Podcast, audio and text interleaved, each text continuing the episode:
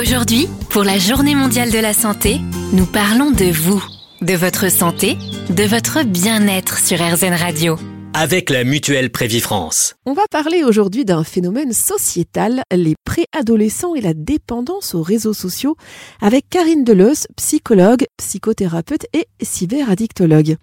Karine, quand on parle de dépendance aux réseaux sociaux, ça signifie quoi exactement? La dépendance aux réseaux sociaux, c'est le besoin irrépressible, incontrôlable et sans limite de s'y connecter. En fait, c'est quand l'utilisation des réseaux sociaux devient excessive et que l'adolescent perd le contrôle de son utilisation. C'est aussi quand les réseaux sociaux deviennent le centre de la vie de l'adolescent. Pour les parents qui nous écoutent, comment peut-on reconnaître les signes d'un préado ou d'un ado dépendant, euh, voire même accro aux réseaux sociaux? Alors, on repère la dépendance aux réseaux sociaux par un indicateur majeur qui est le temps passé à leur utilisation. Nombreux des adolescents passent aussi des heures à scroller, c'est-à-dire faire défiler les pages, sans but et sans limite, souvent pour tuer l'ennui. Un autre indicateur, c'est aussi le comportement d'un ado qui ne peut se connecter. Alors là, on le trouve en détresse, avec un comportement agressif, car il a peur de louper quelque chose, d'être exclu du mouvement des réseaux sociaux. Peut-il y avoir des répercussions sur la santé physique de nos ados?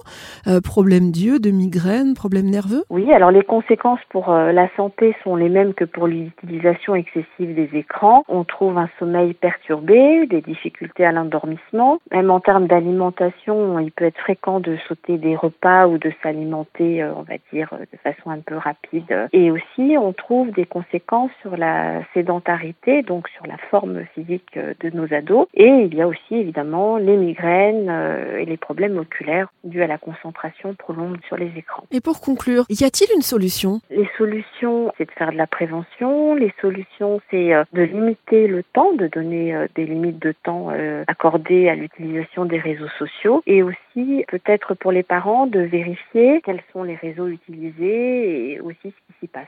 Merci Karine. Merci à vous. La Journée mondiale de la santé. Avec la mutuelle Prévifrance. Entre vous et nous, des histoires de santé.